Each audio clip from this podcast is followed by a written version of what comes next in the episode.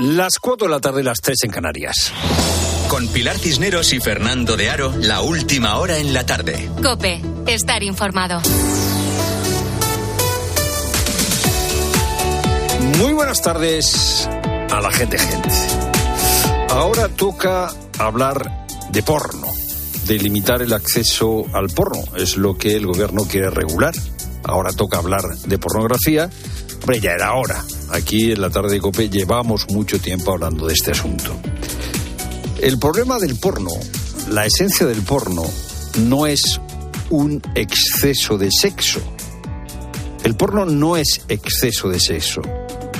El porno es precisamente lo contrario, una falta de sexo. Porque el porno es virtual y el sexo es carnal. En el porno no hay sexo porque no hay carne, solo hay pantalla. Parece mentira que haya que volver a aquello de todo lo que quiso saber sobre el sexo y no se atrevió a preguntar. El sexo va de carne, va de la carne. El placer es cosa de la carne, también el envejecimiento y la muerte. En realidad el sexo es interesante precisamente por eso, porque tiene que ver con la carne, con la carne que goza, con la carne que se hace vieja. La carne es el sitio en que uno se encuentra consigo mismo y con otro. La misma carne, ya digo, que disfruta con el sexo es la que se cansa, la que se hace vieja. Y nosotros, nosotros, estamos perdiendo la fe en la carne. De hecho, odiamos la carne. Lo consideramos algo abstracto. Queremos abandonar la carne y ser transhumanos. Queremos ser cibor. El porno la pornografía es una expresión más del odio que le tenemos en este tiempo a la carne. Nos gusta nuestro ordenador, nos gusta la pantalla más que la carne. Tenemos miedo al sexo y a la carne porque el sexo de verdad supone riesgo, supone relación con otro. El porno, ya digo, no es un exceso de sexo. El porno es una falta de sexo. Nos quita la pantalla, el sexo nos quita la carne.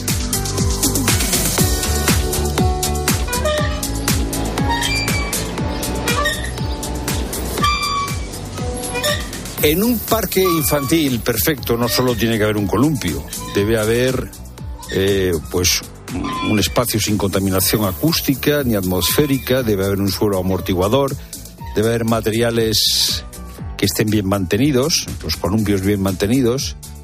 Pero claro, un parque perfecto no sirve para nada, un parque infantil perfecto no sirve para nada si no hay niños. En los 11 primeros meses del pasado año nacieron menos de 300.000 niños en España. Nunca habían nacido tan pocos niños. En, Francia tienen el mismo problema, ¿eh? no es solo un problema francés. De hecho, Macron ha eh, anunciado un gran plan para luchar contra el problema demográfico que hay en Francia. En Francia, en 2023, también tuvieron problemas con, los nacimientos porque en Francia tuvieron eh, el número de nacimientos más bajo que desde 1946. La diferencia entre España y Francia es que allí al menos piensan en el asunto escriben sobre el asunto. Hay un tipo que se llama Jean Birbon, que es, fue director del suplemento de libros de Le Monde, que ha escrito un libro interesante, lo ha publicado hace unos meses. Eh, Jean, Jean Birbon ha escrito un libro que se llama Solo los niños cambian el mundo, libro en el que responde a esta especie de tendencia que hay ahora de que la mejor manera de eh, estar comprometido con la naturaleza y con la sostenibilidad del planeta es no tener hijos.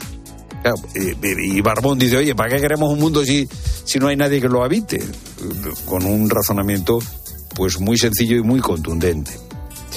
Eh, Barbón subraya que cada niño es único y que esto tiene un valor democrático, porque si cada niño es único, la singularidad de cada persona garantiza esa pluralidad que está en la base de la democracia. Como cada niño, cada persona es diferente, pues eso garantiza la democracia. Barbón eh, subraya el, factor político que hay en la natalidad.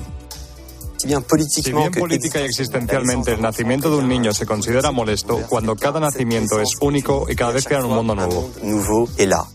Los niños crean un mundo nuevo. Nos perdemos mucho cuando no eh, los tenemos. Es lo primero, no lo único. Buenas tardes, Cineros. Buenas tardes, Fernando. Buenas tardes a todos. Y contamos también que la tecnología está al servicio de la salud de las personas. Fíjate, un grupo de investigadores del País Vasco y Cataluña está trabajando con pequeños robots para tratar el cáncer de vejiga. 17.000 personas mueren cada año en todo el mundo por esta enfermedad, la mayoría hombres. Samuel Sánchez lidera este proyecto que él mismo nos ha contado en Mediodía Cope. Los tratamientos, aparte de ser muy agresivos, no están bueno, eh, eh, eliminando este tumor. Y esto quiere decir que tienen que ir entre, bueno, muchas veces, ¿no? Entre 6 y 14 veces al hospital como de media. Entonces lo que, lo que permitiríamos es llegar de forma más dirigida, más eficiente, evitar efectos secundarios, reducir el coste, porque que con una dosis eliminar el 90% creemos que es un, un nivel muy elevado para hacer solo la primera vez que se administra, ¿no? Y la NASA sueña con que el hombre pueda pisar Marte en el año 2040, pero enviar un viaje tripulado no es nada fácil. Alba Sánchez es biotecnóloga, tiene 27 años y para entonces tendrá 43. No sabe aún si podrá viajar algún día al llamado Planeta Rojo, pero en dos meses se va a embarcar en una experiencia que recreará sus condiciones extremas en el desierto de Utah, en Estados Unidos. Marte no tiene agua, poco oxígeno y sí una radiación extrema. También en Mediodía Cope Alba nos ha contado cómo se prepara para sobrellevar las dos semanas que durará este estudio. En este caso hablamos de condiciones de aislamiento, de incomunicación, eh, potencial estrés ¿no? con la salida a las actividades extravehiculares excepto la, gravedad y la radiación, pues todo lo que se puede simular del planeta rojo, pues lo vamos, lo vamos a tener allí. Esto es una simulación, intentamos recrearlo todo lo más fiable posible, no lo más, pero claro, hay ciertas cosas que se nos escapan. Luego sí que es verdad que allí las temperaturas por la noche son terriblemente frías, por lo que nos han dicho, y durante el día son bastante calurosas. Obviamente no se puede comparar con lo que existe en el planeta Marte porque son muchísimo más extremas, pero sí, bueno, vamos a tener ese, ese, país, ese abanico ¿no? de, de Y en las próximas horas está previsto que entre en la franja de Gaza un paquete de ayuda humanitaria en la que se incluye una remesa de medicamentos. Jamás asegura que por cada mil cajas de fármacos que reciban, una será para los rehenes. Como COPE te viene contando, el grupo terrorista mantiene a 136 personas secuestradas desde el pasado 7 de octubre, pero los informes de inteligencia israelíes apuntan a que 25 de ellas estarían muertas. Uno de ellos es Omer. Su tío Ricardo confiesa que desconoce la suerte que ha corrido su sobrino cuando mandaron otros eh, secuestrados que fueron a casa. Entonces alguien eh, vio a Omer en una de los funales, pero no sabemos cómo está. Y Joan Laporta pide unidad en el vestuario del Barça. Luis Munilla. Laporta ha visitado hoy al equipo en la previa de la Copa y ha trasladado un mensaje de optimismo al tiempo que ha pedido unidad al vestuario. El técnico Xavi Hernández lo agradece y dice que no ha notado desilusión en la afición después de la Supercopa. La afición está por la calle que me hace así otra vez. ¿eh? Me he encontrado a mucha gente y me dice que ánimo, que quedan tres títulos. Yo soy el primero que me desilusiono cuando pierdo y sobre todo con el Madrid en una final. Es lo peor que puede pasar en Can Barça. Pero ya quedan tres títulos. No veo, no veo desilusión en la, en la afición. Mañana se juega también el derby Atlético de Madrid-Real Madrid y no tiene pinta de que vaya a haber pasillo a los blancos por su victoria en la Supercopa. Hablan Simeone y Ancelotti. Sí, un gran respeto y un gran saludo para el entrenador, para los futbolistas, como tiene que ser, pero siempre está primero nuestra gente y a nuestra gente la respetamos. Si lo hacen me parece perfecto, si no lo hacen me parece perfecto igual. El Real Madrid puede que hace las cosas de distinta manera y yo no me meto absolutamente en esto. Hoy siguen los octavos de final de la Copa. Tenemos tiempo de juego desde las 8 con los partidos Valencia-Celta, Osasuna-Real Sociedad y Girona-Rayo. Hay clásico Barça-Madrid en semifinales de la Supercopa Femenina a las 7. En Australia ganó Paula Badosa, ganó también Djokovic, aunque con problemas ante Popirín. Y en el Dakar sufrió Carlos Sainz, pero mantiene más de 13 minutos sobre Loeb a falta de dos etapas. Es tiempo ya para la información de tu cope más cercana. Pilar Cisneros y Fernando de Aro. La tarde. Nara Seguros de Salud y Vida te ofrece la información de Madrid. Buenas tardes, Madrid. 11 grados marcan los termómetros en la puerta de Alcalá. Los cielos están cubiertos, hace frío y viento. En cuanto al tráfico, complicaciones de salida en la A2, Torrejón de Ardoz, A3 Rivas, A42 Getafe, también en la M40 en Hortaleza sentido A2 y Coslada A3.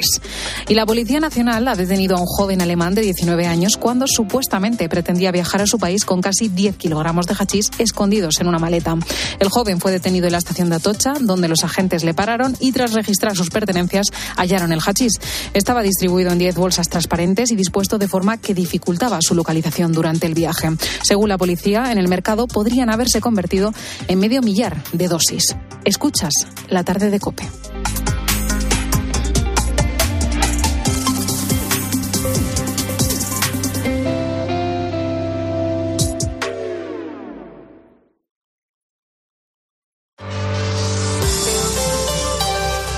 Suele comprar comida, alimentos, con etiqueta eco. Ah, yo intento que sí. Lo que pasa que no en todos los sitios están las etiquetas eco. ¿Qué consume con etiqueta eco? Todo lo que pueda, pues eh, para el desayuno, la cebada esta que te compras el desayuno, el muesli, la fruta. Si no la veo muy exagerada de precio, porque muchas veces el precio es muy distinto, que sea un precio razonable. ¿Y sabe lo que significa que tenga esa etiqueta? Pues entiendo que sea eh, ecológico, ¿no? Claro, entiendo que, pero ¿y qué es ecológico? ¿Qué quiere decir que algo que compramos es súper ecológico?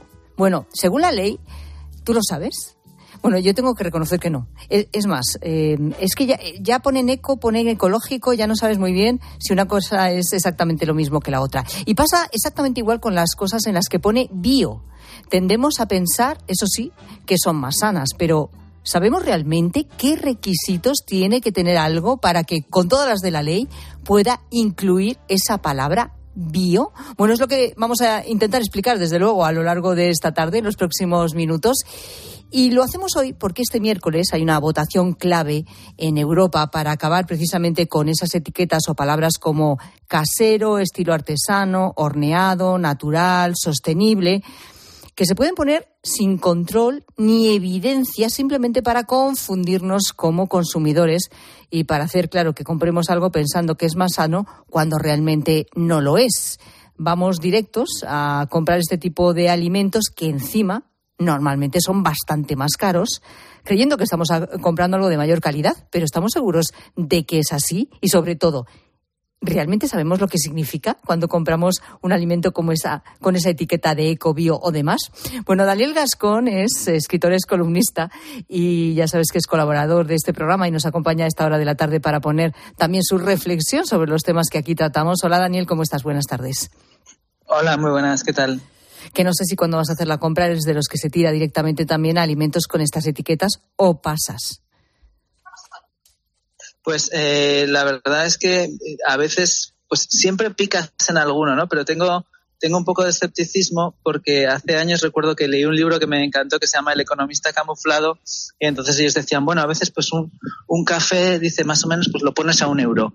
Y decía, pero siempre hay una forma de conseguir que alguien pague un poco más. Entonces dice, pues por ejemplo dices que es un café ecológico y lo pones a 1,25. Entonces yo sé que hay productos que son verdaderamente ecológicos y que están bien hechos, pero como no te puedes fiar a veces de, de eso, pues siempre recuerdo esa, esa enseñanza, ¿no?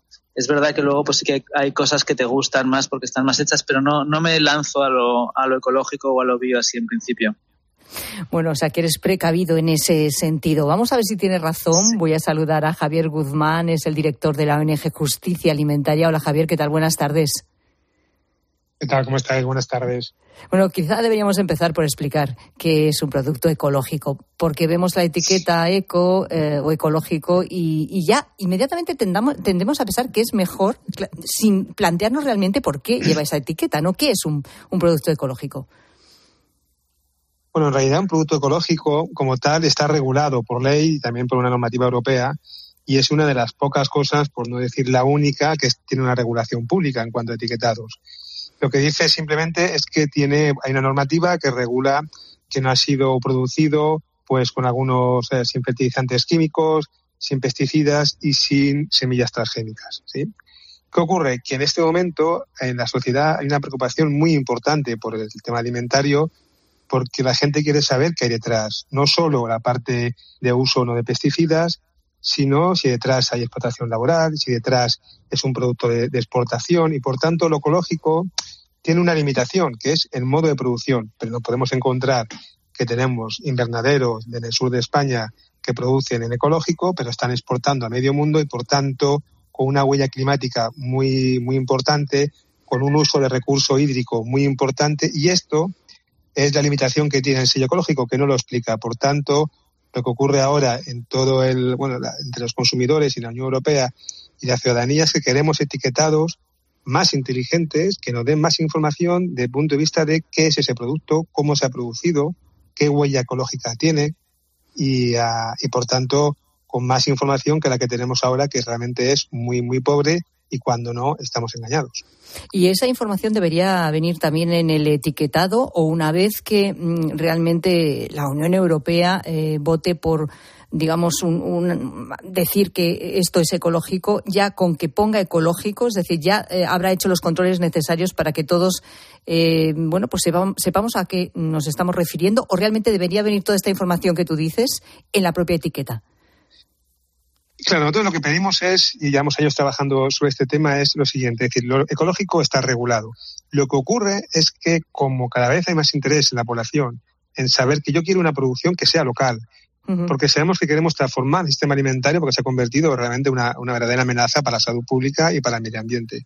Y queremos una serie de atributos que sea natural, que sea local, que sea producido de una manera sostenible. Bueno, entonces las industrias, en vez de adaptarse a esta realidad, que es lo que deberían hacer y también impulsar políticas hacia allá, lo que ha hecho ha sido crear una, una ficción de marketing y aparece una playa de, enorme de sellos que lo han encontrado como una de las mejores maneras de decir a la población, bueno, ahí tiene, usted un, una, no sé, un producto que es sano, sanísimo, natural, casero, una cantidad enorme de atributos, y hay que decir a la gente que detrás de esos atributos no hay nada es solo marketing, no hay una regulación pública. Por tanto, lo primero con año que pedimos al Estado es esto se tiene que prohibir, se tiene que prohibir que las empresas inventen los sellos, las regulaciones propias, la autorregulación, la autocertificación y que únicamente existan certificados y regulaciones públicas, que tengamos información veraz.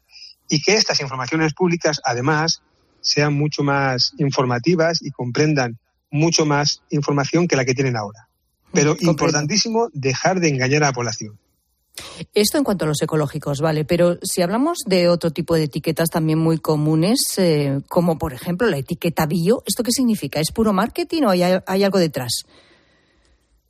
Claro, pues en, bueno, la etiqueta bio quiere decir que muchas de las, de las en su día se equiparaba bio a ecológico, pero en realidad, ya te digo, detrás de estas etiquetas no vamos a encontrar, es, es lo mismo, es la, el tipo tipo de marketing que se está, se está utilizando, ¿no? Porque no vamos a encontrar etiquetas de eh, naturales, eh, naturalísimas. Vamos a encontrar etiquetas de reducción de CO2, estas que vienen con un, con una, con un pie, ¿no? La gente lo, lo tiene en la cabeza, así de color negro, pero claro, esta etiqueta de, de reducción de CO2 a veces es que están reduciendo, a veces es que han reducido un poco, a veces es que han reducido un poco en el envase. Es decir, bien, bien, no sabemos qué está detrás de cada, esta, de cada una de las etiquetas.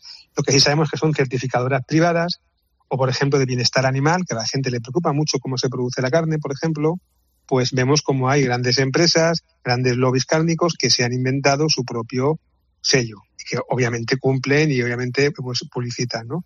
Bueno, pues detrás de esto es lo que estamos diciendo, que el Estado, que las administraciones públicas van muy por detrás y que deberían empezar a regular y a prohibir estas prácticas empresariales porque no van a favor de la información ni del, ni del consumidor.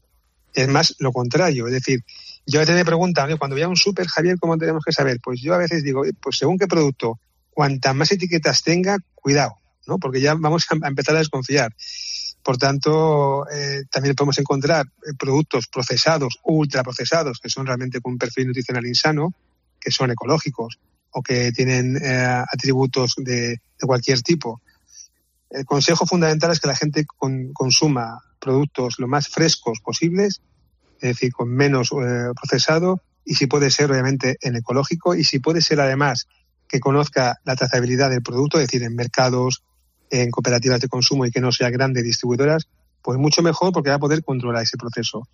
Si no, pues al menos que tengamos toda la información, pero que eh, el Estado hasta ahora ha estado mirando hacia otro lado, los gobiernos mirando hacia otro lado, y realmente en este agujero negro lo que podemos decir es que en nuestro país tenemos una verdadera barra libre para el marketing alimentario. Eh, me imagino que la Unión Europea de lo que lo, que pretende es precisamente regular todo esto, es decir, que la etiqueta que venga en un producto sea eh, adecuada al producto en todos los casos, es decir, que en ningún caso nos puedan engañar con la etiqueta. De hecho, va a haber cambios, creo que hasta en 1.200 etiquetas, ¿no? Eh, supongo que para que este este problema del que nos estás hablando no se produzca. Claro, pues estamos justo en esto, en esa batalla de las etiquetas, porque nos encontramos que la Unión Europea lleva ya con retraso, ¿eh? tenía que haber sacado la regulación de los eh, etiquetados frontales el año pasado y por la presión del lobby alimentario no ha, no ha sido posible, porque necesitamos que haya, por ejemplo, un etiquetado ya de sobre si los productos son más o menos insanos, ¿no? Es decir, el famoso debate del Nutri-Score o de los etiquetados frontales, ¿no? Esto todavía no ha sido aprobado porque hay una resistencia feroz dentro del, del lobby alimentario, cuando sabemos además que hay dos elementos clave para, para la alimentación y para la mejora de la salud de la población. Uno es regular la publicidad infantil, que como sabemos el año pasado se iba a haber aprobado, pero fundamentalmente, bueno, fue a última hora el Ministerio de Agricultura lo vetó y nos hemos quedado sin una regulación de la publicidad alimentaria infantil. Ah, y por tanto, los niños y nuestras hijas están expuestos a, bueno, a lo que les quieran meter en televisión y en publicidad.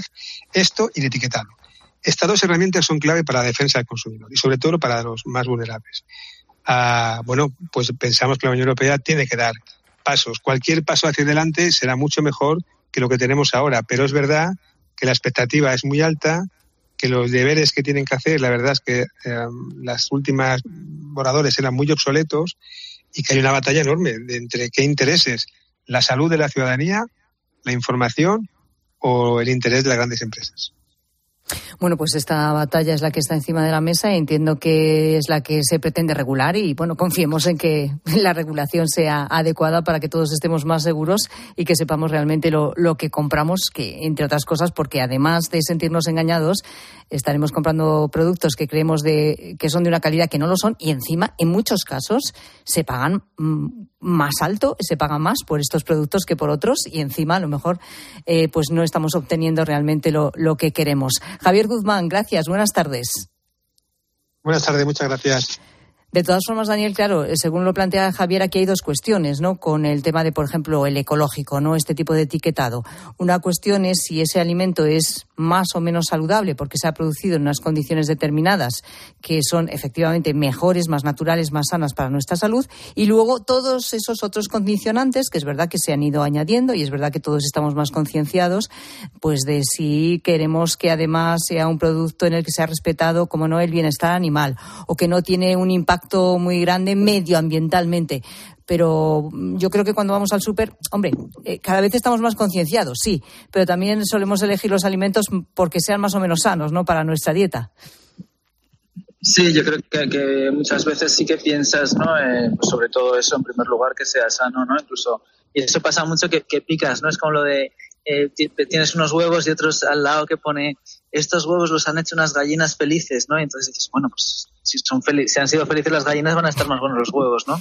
Yo voy a estar más feliz comiendo estos huevos, además. Más feliz. Y, claro, dices, y si lo doy a mis hijos, pues tienen que ser unas gallinas que están, eh, vamos, en la felicidad total, ¿no? Pero, pero luego yo sí que, sí que a veces, eh, cada vez, yo creo que somos más conscientes de eso, ¿no? De que, por ejemplo, eh, pues vas ahora que muchas veces hay verdura o fruta de como de todas las épocas del año en un supermercado, ¿no? Y sí que a veces te choca y dices, bueno, pues ahora, no sé, no es, raro que compre un melocotón ahora, ¿no? O, uvas en una época que no hay, ¿no?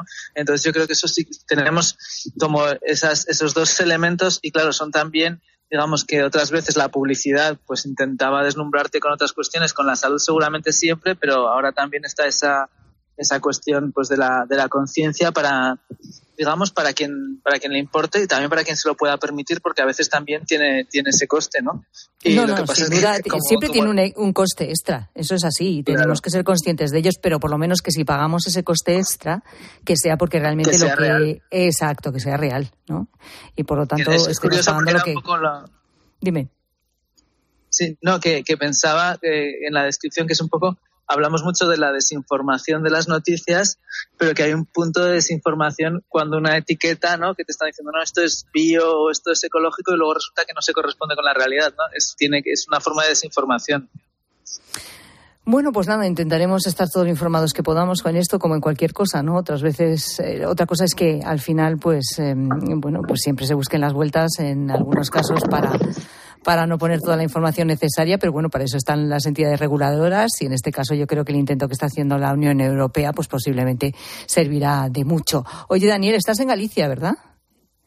Sí, sí, estoy aquí en San Senso. En San Senso. Creo que has pillado toda, toda la entrada de la borrasca Irene, que está siendo espectacular el viento, ¿no? Sí, totalmente. Hay unas rachas tremendas y ahora, ahora no llueve, pero ha, llovido mucho, aunque también es verdad que era, era muy espectacular de, verlo y cómo está el mar de, furioso. O sea que, bueno, pues esperemos que no, que no cause daños, pero y, es, eso, pero desde luego ahora es muy, es muy impresionante el paisaje ahora mismo. Cuídate mucho, ¿eh? Hasta luego. Muchas gracias. Un abrazo.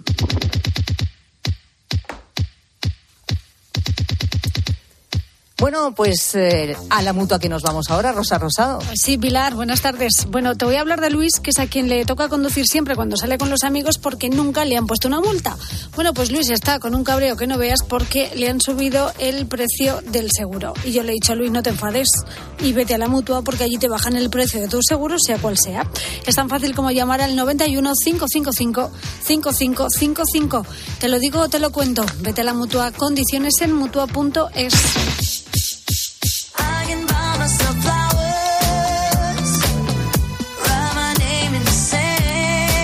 Pues resulta que es 17 de enero ya y es San Antón. Eh, es que no sé, no sé en qué día vivo, pero es 17 de enero San Antón. Y entonces ya mismo San Blas. Ya mismo San Blas, ¿eh? Y por San Blas la cigüeña verás y eso significa que ya está llegando la primavera. Gracias bueno, todavía queda un poquito. Hombre, sí, sobre todo si se llevan los virus. Mira, es la única cosa buena. Oh. Eh, entonces Rosa dice que, hombre, si es San Antón el patrón de los animales, ¿cómo no vamos a hablar aquí de nuestras queridas mascotas? Pero sobre todo de aquella vez que nos la han liado parda, ¿no? Y digo yo, ¿por qué querrá Rosa decir esto o contar o hablar de esto si ella tiene un periquito? Con un periquito, un periquito que puede liar. No, nada. En casa, mi, periquito es, es, es, nada.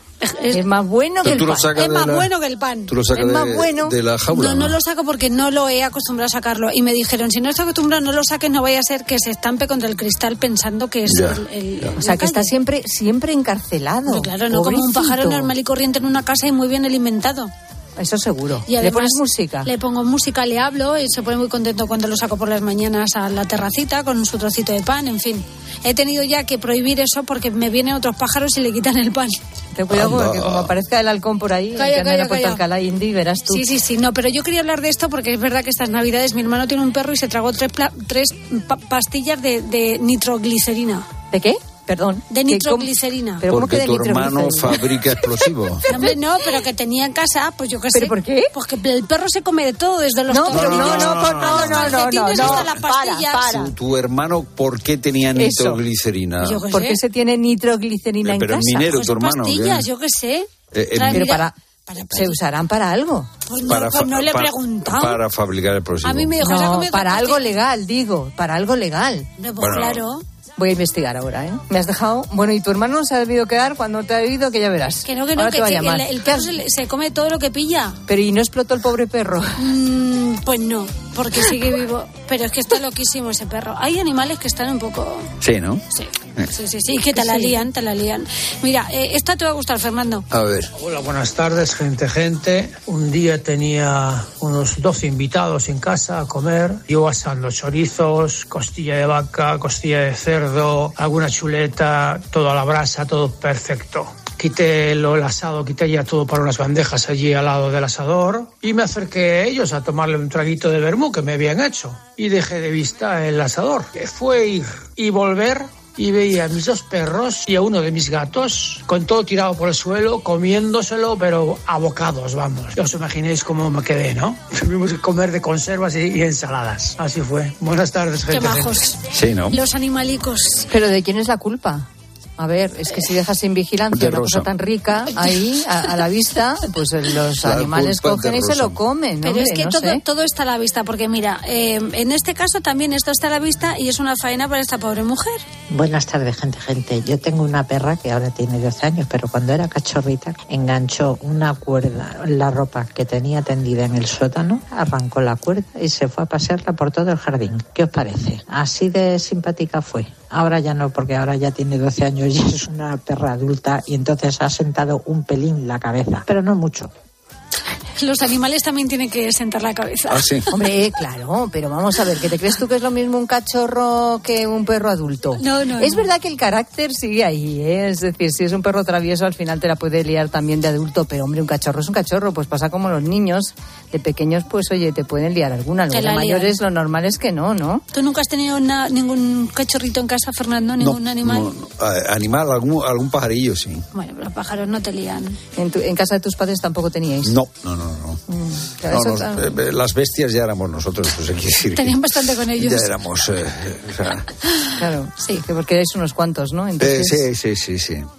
Bueno, Eh, bueno. eh, no, no, yo no he tenido nunca. Vamos, el, el- el- el- la mascota ma- de mayor tamaño ha sido un. No sé si era un periquito o no, era un pájaro muy raro que sacaron. eh, bueno, es que no voy a contar la historia porque puede ser un poco tremenda, pero a ver, a ver, a ver. una, una, un amigo de una de mis hijas tenía eh, una serpiente exótica en casa y había que alimentarlo con pájaros vivos. Entonces, eh, el que teníamos en casa se salvó de una de las partidas que compró este chaval para alimentar a, a su serpiente. Pero bueno, no quiero ni oírlo. o y os sea, sorprende la pastilla de del perro de mi hermano comparado con lo de Fernando. eh, No, no, no, pero si nosotros salvamos al pa- nosotros, Pero eh, en- eh, eh, nosotros ahora yo creo que no se permite esto. Se Segu- permite no, yo creo, yo creo que eso no se permitía tampoco en aquella época. eh, O sea, que, que decir, de- aquello de- era... Eso es cárcel, lo mío no, Yo- pero lo suyo. no, yo, vamos a ver, yo no tengo nada que ver con este asunto. Yo vi un pájaro que apareció en casa, un pájaro además muy exótico, ni cantaba ni nada, pequeño, el- el- la cabeza negra, el cuerpo blanco, chiquitito. Digo, ¿y este pájaro dónde ha salido? Esto que de pronto llegas a casa y hay un pájaro. Y me contaron esa historia. Era para la comida de la serpiente. Sí, era para la comida de la serpiente, sí, Qué sí. cosas. ¿eh? Bueno, bueno. Eh, te voy a dejar un perro, uno de los míos, una temporadita. Bueno. Ya verás tú. Qué, qué bien. Pues ya, Bueno. me, ya me dirás cómo tengo que hacer. Aquella vez que, que sí, que San Antón, que qué majos, que, que hay que llevar a bendecir a los animales en este día para ver si son un poquito más buenos, porque algunos de los animales de compañía de nuestros oyentes no son excesivamente buenos, se portan regular y te la lían parda. Queremos saber la liada más gorda que te hizo tu perro, tu gato, tu, yo qué sé, tu periquito, que puede ser, o cualquier otro animal de compañía que tengas en casa o que hayas tenido a lo largo de los años. Queremos que nos lo cuentes con notas de voz al 607 15 06 02. Bueno, los letrados del Congreso dicen que para aprobar la amnistía habría que reformar la Constitución, Fernando. Sí, pero Bolaños dice que a mí, plin, porque como yo mando en el Constitucional, ¿qué más me da lo que digan los letrados? Vamos a ver cómo va este asunto de la ley de amnistía, porque hay diferencias entre el PSOE y Junts.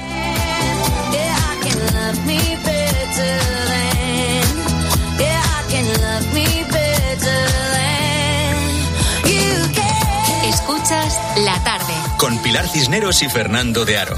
Cope, estar informado. Si afecta tu bolsillo, le interesa a Carlos Herrera.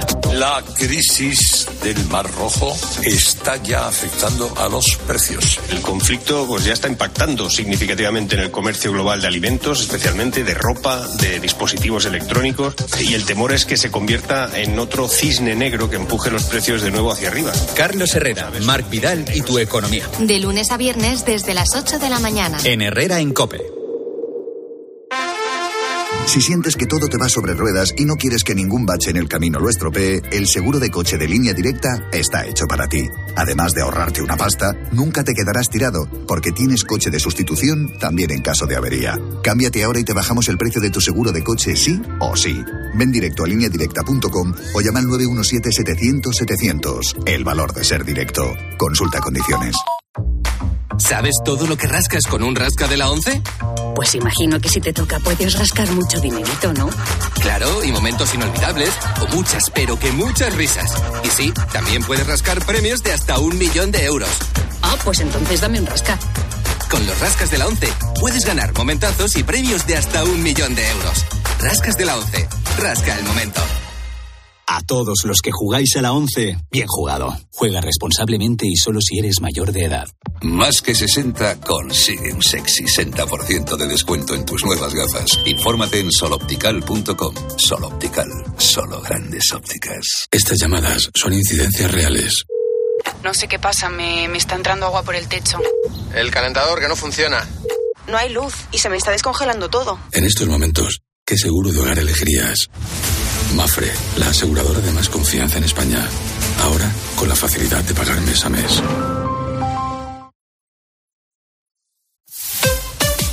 Escuchas la tarde. Y recuerda, la mejor experiencia y el mejor sonido solo los encuentras en cope.es y en la aplicación móvil. Descárgatela. ¿Y tú? ¿Por qué necesitas fluchos? Porque es tiempo de pensar en lo que te gusta, en la moda que te hace sentir vivo, chic, casual, sport. Nueva colección de otoño-invierno de fluchos. La nueva moda que viene y la tecnología más avanzada en comodidad unidas en tus zapatos. ¿Y tú? ¿Por qué necesitas fluchos? Fluchos. Comodidad absoluta. Contratar la luz con Repsol, ahorrar en tus repostajes. Contratar la luz con Repsol, ahorrar en tus repostajes. Contratar la luz con Repsol. ¿Pero ahorrar- qué estás haciendo? Contratar la luz con Repsol. Porque ahorro 20 céntimos por litro en cada repostaje durante 12 meses pagando con Wilet. Contrata la luz con Repsol en el 950-5250 o en Repsol.es y enciende tu ahorro. Estas llamadas son incidencias reales. No sé qué pasa, me, me está entrando agua por el techo. El calentador que no funciona. No hay luz y se me está descongelando todo. En estos momentos, ¿qué seguro de hogar elegirías? Mafre, la aseguradora de más confianza en España. Ahora con la facilidad de pagar mes a mes. El deporte se vive en el partidazo de Cope con Juanma Castaño. Vinicius hoy ha dado un paso importante ¿eh? con estas declaraciones. Bueno, eh, lo, eh, lo tiene que dar a partir del próximo. Ha, ha mostrado humildad, como dice Lama, en el día en el que más ha, ha brillado. Ha mostrado humildad, ha reconocido errores. eh, Se deja ayudar. se totalmente, se deja- se deja totalmente. ayudar, Ha sido la primera vez. de culpa. Es que nunca había hablado de su carácter. ¿eh? De lunes a viernes, desde las once y media de la noche. La mejor información deportiva y el mejor análisis lo encuentras en el partidazo de Cope con Juanma Castaño, el número uno del deporte.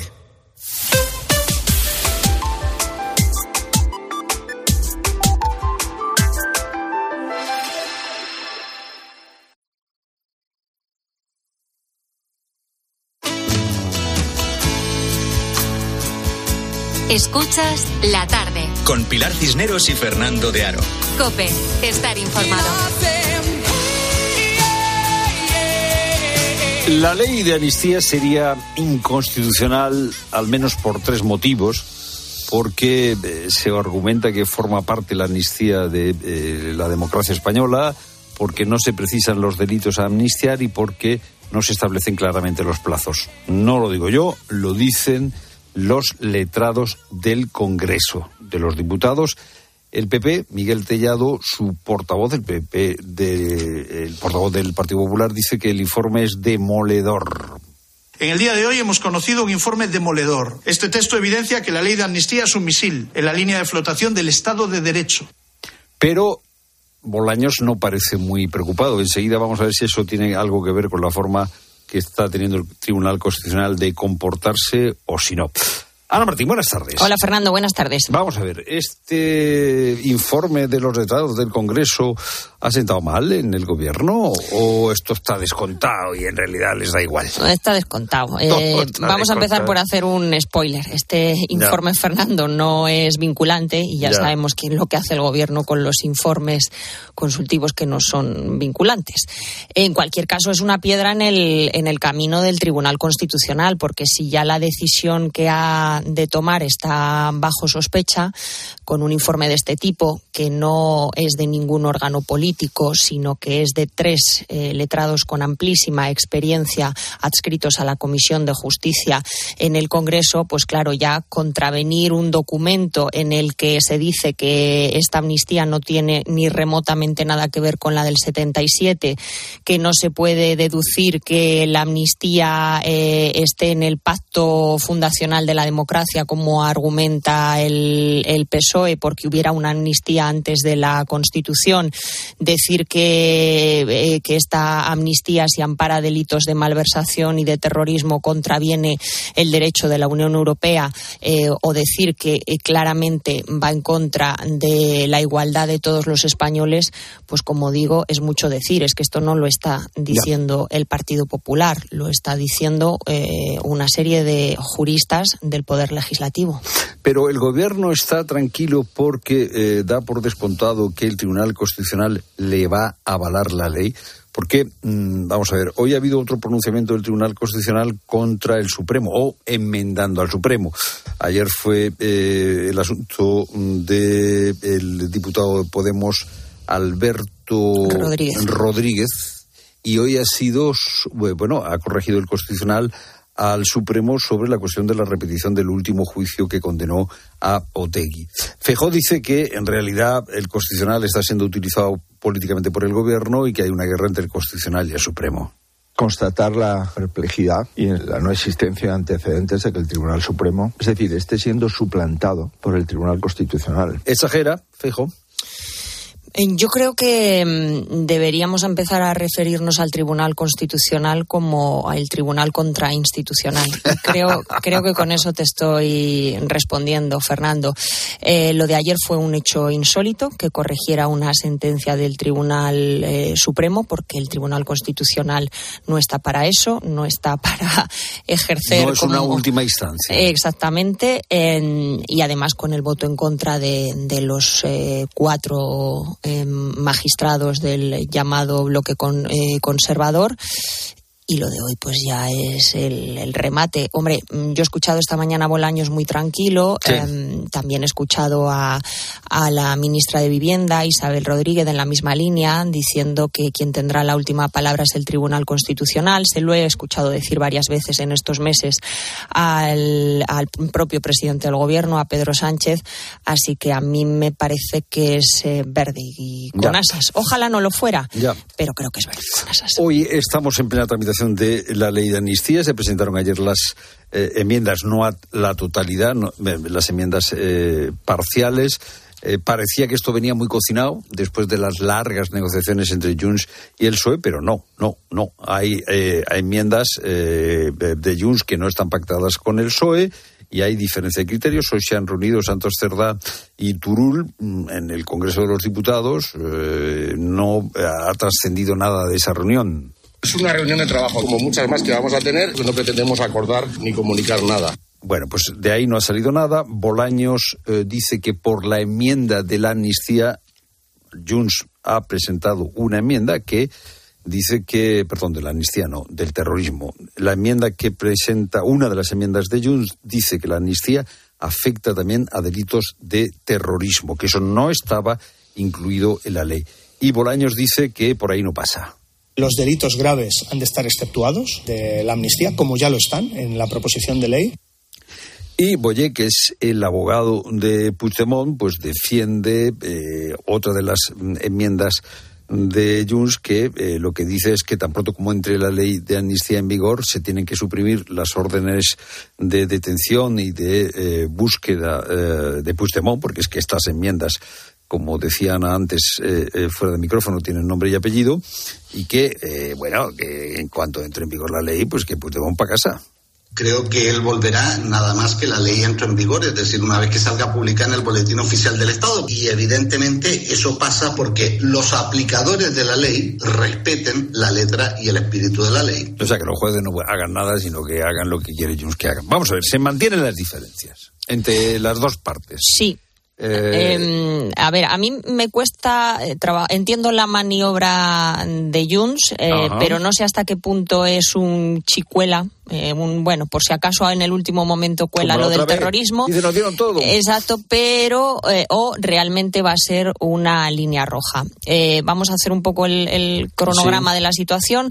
Mañana se reúne la ponencia de la Comisión de Justicia, que es un grupo de, diputados que debatirán las enmiendas, se aceptarán unas y no, elaborarán un informe y ese informe se debatirá y se votará el martes que viene en la Comisión de Justicia.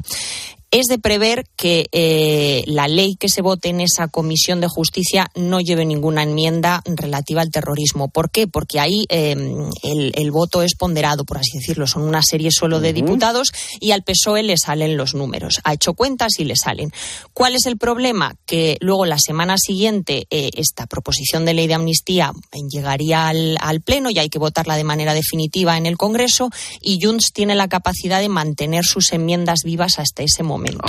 Y entonces eh, se produciría una segunda y definitiva fase de, de, la negociación. Ya en el Pleno. Ya en el Pleno y eh, podemos encontrarnos con un Pleno tan, eh, tan esperpéntico, surrealista, grotesco, todo el, calificativo que quieras ponerle como el que se produjo la semana pasada. Así que yo no me atrevo, claro, desde el momento en que ya hoy el ministro de la Presidencia decía que, que, bueno, que van a hablar, que está dispuesto a negociar negociar, a ver, pues ya uno conociendo los precedentes del ministro de Justicia en particular y del gobierno en general, ya te hace levantar las orejas y decir, a ver si... cuando dicen que no, es que sí. exactamente. Entonces, eh, por resumir, que el martes eh, estas enmiendas queden excluidas de lo que se vote en comisión eh, no implica que definitivamente no sean aprobadas después en el, en el Pleno de la semana Aquí siguiente. lo que pasa es que, la fuerza negociadora de Junts, ¿cuál es? Porque... Es que aquí el, el, dilema es ¿qué prioriza Junts? ¿Tener una ley de amnistía incompleta, entre comillas, pero que venga rápido o marear la perdida y esperar un poco más. Eh, ¿Cuánta prisa tiene Junts? Y yo creo que esa es la, cuestión y es una pregunta a la que probablemente solo Junts sea capaz de responder. Bueno, pues veremos si Junts eh, se conforma con una ley de amnistía un poquito, eh, un poquito limada, un poquito, muy poquito, o si va por todas y eso significa y, a ver cómo reacciona claro porque como tú decías Ana eh, Bolaños Hoy dice que no, mañana. Nos quedan dos semanas todavía de. mañana ya veremos. Que sí, que no, que no, que sí, que tal vez. Bueno, pues está la cosa eh, muy curiosa. Eh, desde luego, la tranquilidad de Bolaños con lo que haga el Constitucional no es buena señal, Pilar, no es buena mm. señal. Oye, a lo mejor todos los plenos de esta legislatura eh, son tan esperpénticos como ese de los tres decretos. ya nos pues, tenemos que yo acostumbrar. no sé cuánto tiempo se puede ¿Eh? mantener. Yo creo que mi corazón no lo puede, no, lo aguantaría y mi cuerpo tampoco. Hay que prepararse para todo. Hay que prepararse para todo, ciertamente. Bueno, y mira, eh, esto es importante. Las personas que realicen prácticas se consideran a partir de este mes de enero trabajadores por cuenta ajena. El Boletín Oficial del Estado del pasado 28 de diciembre detalla el funcionamiento del nuevo sistema de cotización para el alumnado en prácticas que está vigente desde el pasado 1 de enero, es decir, desde que empezó el año ya está vigente. Según la normativa, todos los becarios cotizarán a la seguridad social incluso si sus prácticas no son remuneradas. ¿A quién afecta esta medida? ¿Quién tiene que pagar las cuotas? ¿Qué ventajas ofrece para los estudiantes en prácticas? ¿Supone un problema esto para las empresas? Pues lo vamos a analizar en unos minutos con la ayuda de nuestro profesor de Economía de Bolsillo, con Fernando Trías de Bes. A partir del 1 de enero de 2024, los becarios, incluso aquellos que no, que no perciben una retribución por su trabajo, tendrán que cotizar en la seguridad social. Es un, cambio importante y una de las preguntas es sobre quién recae este coste y si se pueden caer o descontinuar o cancelarse algunos programas o convenios establecidos entre empresas e instituciones educativas debido a este nuevo coste. Bueno, pues es, eh, como decimos, un tema del que mucha gente está pendiente, así que eh, te vamos a contar todas las claves eh, sobre esta cuestión en nada con Fernando Trias de Bes. En nada, en unos minutitos.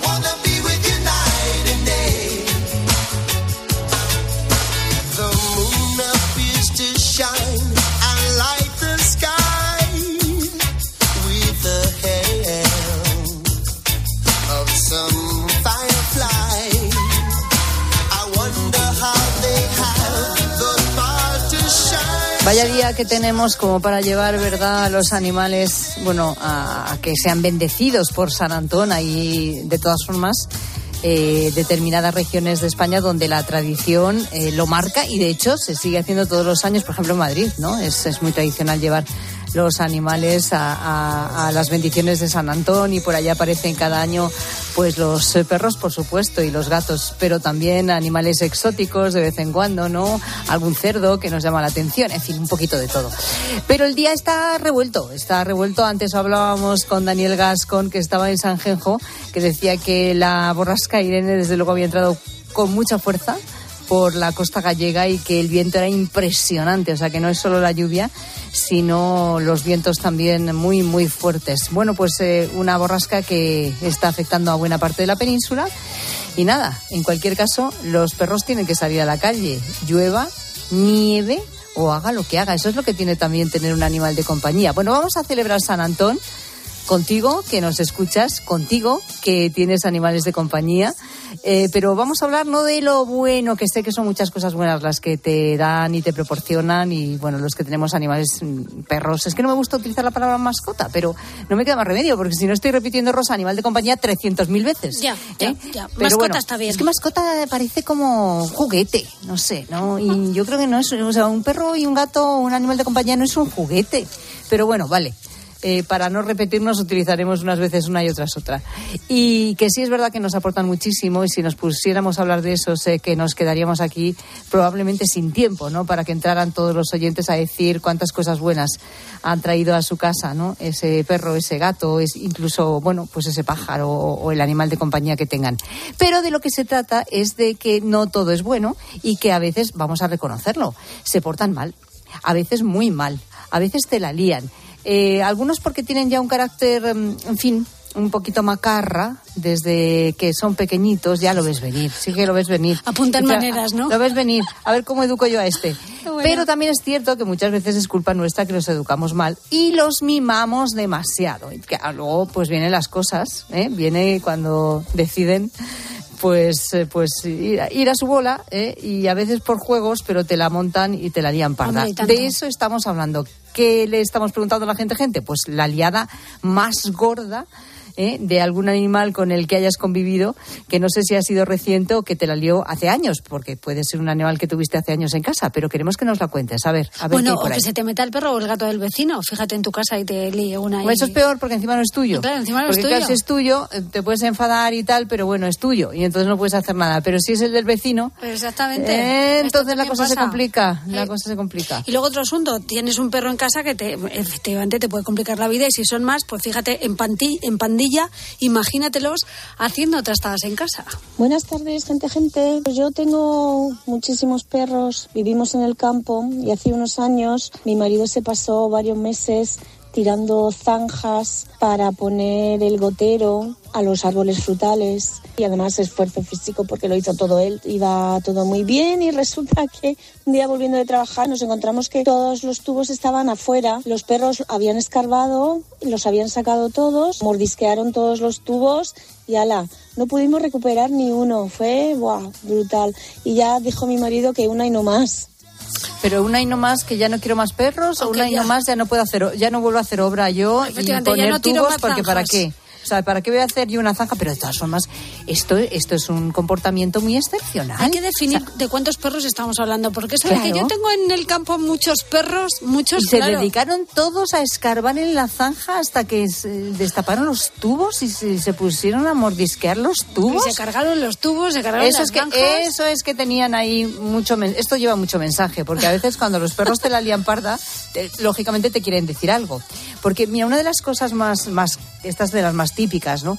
De que un perro, por ejemplo, te la líe muy gorda, es que son perros que no quieren estar solos. Eh, lo pasan mal. Ah, Además, cuando les dejas solos, se enfadan y entonces te destrozan la casa cuando tú te vas y los dejas solos en casa. Pero yo creo que lo hacen a propósito para castigarte. O sea, porque me has dejado solo, ahora te vas a enterar cuando vuelvas. Es cierto que lo hacen. ¿eh? Claro. Hombre, que lo hacen. Es curioso, pues no, o sea, a lo mejor pues eso, que se enfadarían, no, pero todos en pandilla, ¿eh? todos en manada, a la, a, a mordisquear los tubos y a destrozar todas las zanjas. Bueno, esta trastada nos llega desde Valencia. Yo tenía un perro caniche blanco que eso era más malo que un dolor. Y una de las que me lió, se lo llevaron mis tíos a pasear al campo y llegó un rebaño de ovejitas y tal y salió corriendo por dentro de un campo de chufas. En la planta de aquí de la horchata. Entonces entró por un lado blanco y por el otro salió todo verde. Y estuvimos con las tijeras quitándole todos los estos, lo llenamos de trasquilones y al final hubo que buscar un, un peluquero, pero en aquellos tiempos no había, en aquella época, estamos hablando de los años 80, peluqueros de perros había pocos en Valencia. Sí, hombre, no, no tantos como ahora. Ahora es verdad que es una profesión que va, eh, vamos, está en auge. ¿eh? Por cualquier esquina te encuentras una Hombre, peluquería canina. Muy poca gente lava. Bueno, hay gente que sí, que los, los lava en casa, pero ahora ya se los llevan al, al sí, veterinario, les arreglan las uñas y les arreglan Hombre, el claro. pelo y los, va- Pero los lavan. A ver, depende también del perro, o sea, de la raza del perro. Si es un perro de pelo corto, pues lo puedes bañar a lo mejor en casa. Pero si es pequeñito y no es... Pero si es un perro pues con, con mucho pelo, un caniche, por ejemplo, que son perros que no es tan fácil, ¿no? Pues, Bueno, mi hermana tenía un caniche y, y le encantaba que, que le secara el pelo con el secador. pues eso es raro, ¿eh? Se estaba Porque- quietísimo, lo- lo- no le gustaba menos el agua, pero luego se sentaba y estaba tranquilamente, será que le Pues gustaba eso el es raro, airecito ¿eh? caliente del, del secador. Pues, pues eh, muchos perros huyen y me- o sea, es, es más, tú enciendes el secador y no saben dónde meterse. Ya, es verdad, sí, Igual sí, que sí. cuando enciendes la aspiradora. Mira, el capítulo baños de perros puede dar mucho de sí, porque quién no ha acabado Más No mojada que el perro. ¿Cómo? ¿Cómo? O directamente en la bañera porque has resbalado, ¿no? Porque te ha hecho resbalar. O para meter a un perro en la bañera, si no tienes otro sitio donde bañarlo, ¿no? Eh, porque claro, si tienes un jardín bien, pero si esté en un piso, ¿dónde? Pues la a la bañera, bañera, que va. claro. Y hay perros que no hay forma, hacen una fuerza. ¿Eh? Que Ay, es que no hay manera de meterlos en la bañera. O sea que bueno, esto también es una historia. Seguro Sí, que ahí sí, también sí. hay movidas. Seguro que bueno, queremos que nos las cuentes, ¿eh? En el día de San Antón, ¿qué te han liado tus mascotas? Notas de voz al 607 150602.